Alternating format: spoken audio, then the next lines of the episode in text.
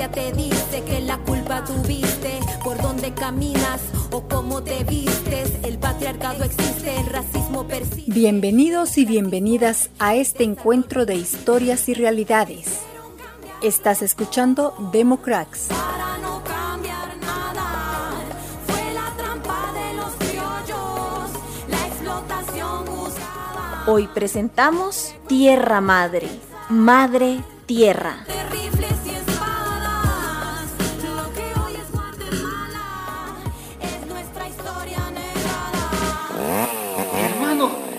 acercan, hermano, ya se acercan.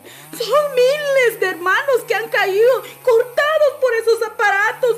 ¿Pero por qué, hermano árbol? ¿Por qué nos matan? No entiendo, hermano, no sé. Solo sé que nos cortan para quitarnos de en medio y después abrirle el estómago a la madre tierra y sacarle sus minerales. ¿Pero quién podría hacer eso? ¿Quién y para qué? Parece que son esos seres que vinieron aquí hace 15.000 años. Parece que ellos son.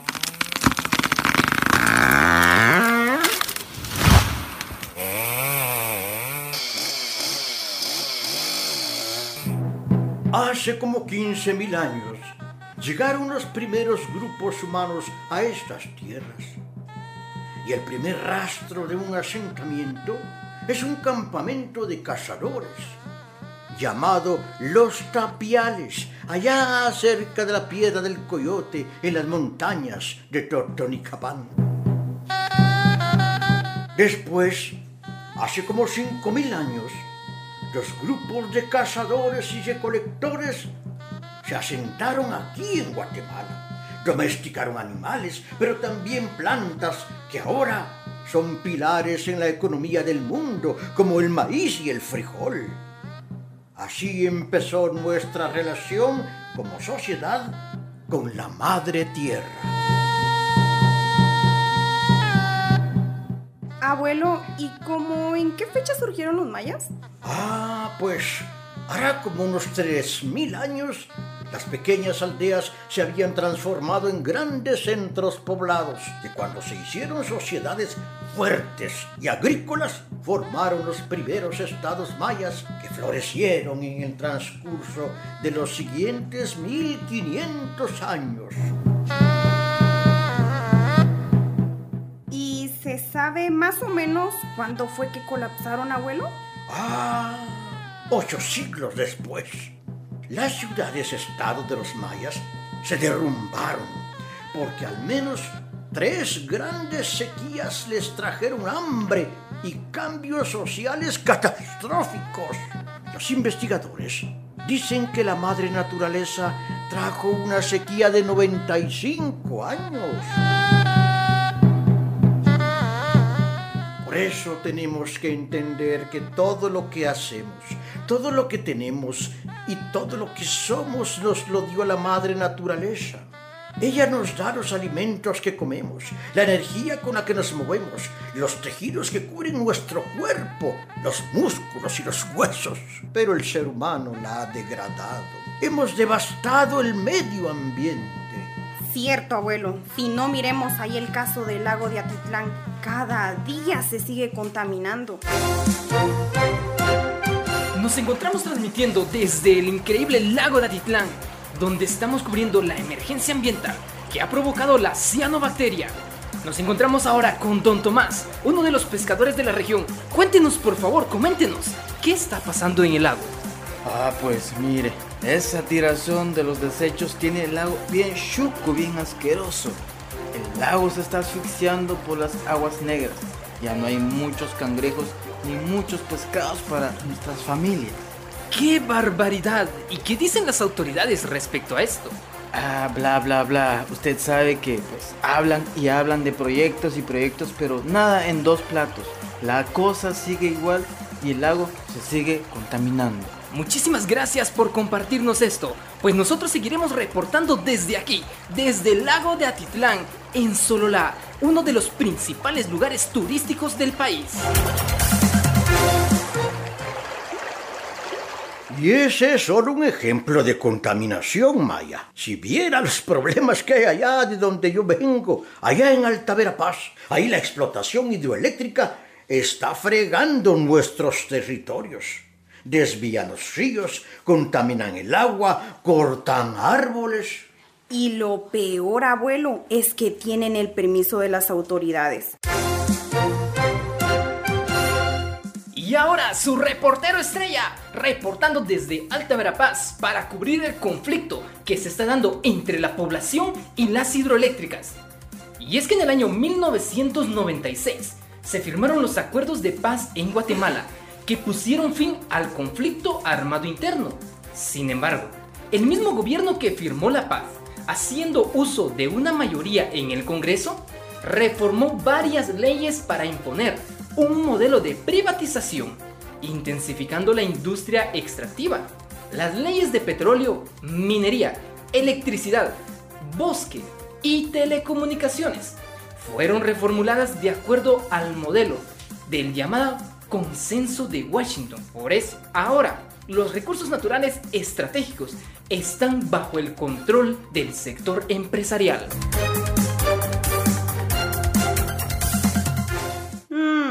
O sea que les valieron los acuerdos de paz. Y por eso ahora hay conflictos con las hidroeléctricas de Zacapa, Alta Verapaz, San Marcos, Huehuetenango, en el río Motagua. ¿Y qué decir de la tala de árboles, abuelo? Ay, Maya, los seres humanos somos tan ignorantes sobre el valor de un árbol. Por eso no terminamos de comprender que los hermanos árboles nos dan salud física y emocional. Como dijo el poeta y filósofo Germán Hesse, los árboles son santuarios. Cuando hayamos aprendido a escuchar a los árboles, nos sentiremos en casa. Eso es la felicidad. Y seguimos reportando desde el lugar donde se produce la noticia. Ahora nos encontramos en el departamento de Quiché, donde una manifestación recorre las principales calles por el Día Internacional de los Pueblos Indígenas. En esta ocasión van a entregar a las autoridades un documento en el cual piden que se deje de adjudicar licencia para la tala de árboles en el Quiché, una región cuyo nombre significa muchos árboles en idioma maya. Y es que las consecuencias de la deforestación son muy visibles en el Quiché. Pero aquí tenemos a una persona manifestante. Por favor, díganos, ¿por qué está manifestando? Mire pues, estamos en temporada de lluvias y es como que estuviéramos en verano. La lluvia ha sido irregular. Eso se debe a la tala inmoderada de árboles. Se nos están sacando las milpas, los nacimientos de agua. Antes aquí en la montaña era frío y ahora cada año aumenta el calor. Es por la falta de los benditos árboles. Muchísimas gracias, señora. Muy bien, como escucharon amigas y amigos, la manifestación continúa y vamos a ver cómo responden las autoridades cuando les hagan la petición de no dar más licencias para talar árboles. Lo cierto es que en otros años, estas autoridades dan como respuesta que todo se hace dentro de la ley y por ello, en total, han autorizado 87 licencias para la tala de árboles en el Quiché. La defensa de la tierra no debería ser solo una lucha de los indígenas.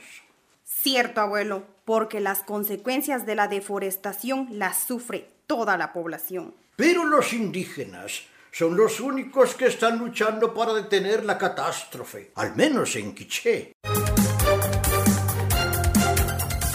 A lo largo de los últimos cinco siglos, en Guatemala no se ha podido asegurar que la utilización de los bienes naturales contribuya al bienestar social generalizado. Los bienes naturales se destruyen todos los días para concentrar la riqueza en pocas manos, explotando la naturaleza y a sus habitantes. La mayoría de la población vive en pobreza y extrema pobreza. Lo que pasa es que aquí en Guatemala hay dos visiones sobre los recursos naturales, abuelo. La del Estado, que los ve como un recurso al que hay que sacarle rentabilidad económica, ganancia, pues, abuelito. Exacto, hija. y la visión de los pueblos indígenas, que esa es diferente, porque la visión de ellos es que el medio ambiente es una fuente de vida que se tiene que preservar y defender. No es que estemos en contra del desarrollo, no, no, no, pero queremos un desarrollo sostenible, un desarrollo donde la sociedad tenga la capacidad para cubrir las necesidades básicas de las personas, sin perjudicar el ecosistema ni ocasionar todos esos daños al ambiente, pues. Ay, abuelo, ojalá se pudiera hacer eso, pero parece solo un sueño. De sueños está hecha la vida, hija. De sueños han nacido grandes realidades. Y ustedes los jóvenes no deben perder los sueños ni las esperanzas de cambiar esta situación. Cierto, abuelo, porque en nuestras manos está hacer algo. Sobre todo ahora, que sabemos que todo el planeta está débil y se espera que los mayores cambios en el clima podrían ocurrir en la segunda mitad de este siglo. O sea, más o menos en el año 2000. Sí, sí, sí, 2050, 2050, Maya. Entonces, la Tierra va a estar más vulnerable, más indefensa, pues. Y los más afectados vamos a ser los países pobres. Los investigadores tienen esos informes. Los escenarios de cambio climático indican que para 2050 habrían cambiado las condiciones bioclimáticas en más del 50% del territorio guatemalteco y para el año 2080 en más del 90%. La degradación ambiental y la pobreza son dos de los rasgos más lamentables del actual sistema del país. Y es que se han considerado a los recursos naturales como estratégicos para atraer inversión de capital extranjero, pero en ningún momento se han hecho reflexiones serias de forma participativa con los sectores afectados. Estamos ante una lucha. Y la lucha es como la del Popol Vuh, donde tuvieron los jóvenes una pues balanqué que enfrentarse contra los señores de Xibalbá. Los jóvenes vencieron a base de astucia e ingeniosos retos. Y hoy también los jóvenes tenemos que ser ingeniosos para enfrentar este reto, abuelo. El reto de salvar a la naturaleza y proteger nuestras tierras. Entonces, querida Maya, anda, anda allá con tus amigos y platicales de este tema. Y recuerden que cuando los hombres y las mujeres se ponen a cultivar la tierra, no pretenden saquear la naturaleza, no, no, sino cambiarla. Y como dijo un gran historiador alemán, plantar no significa tomar algo, sino producir algo. Para hacer esto, el ser humano mismo se vuelve planta, es decir, poblador, arraigado en el suelo cultivado. Entonces, la hostil naturaleza se convierte en amiga. La tierra es ahora la madre tierra.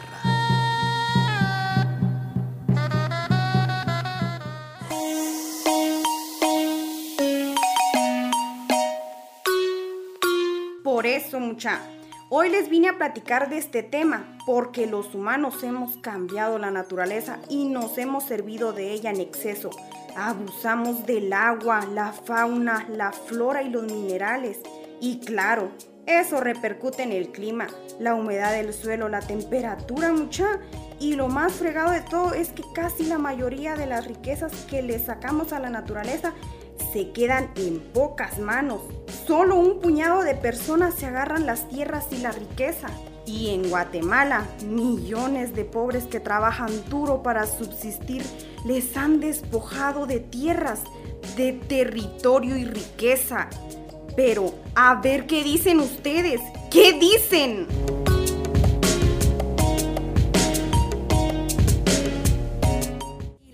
Te dice que la culpa tuviste por dónde caminas o cómo te jóvenes transformando la democracia. No te pierdas los próximos episodios de la serie y cuéntale a todo el mundo que nuestra realidad puede ser diferente.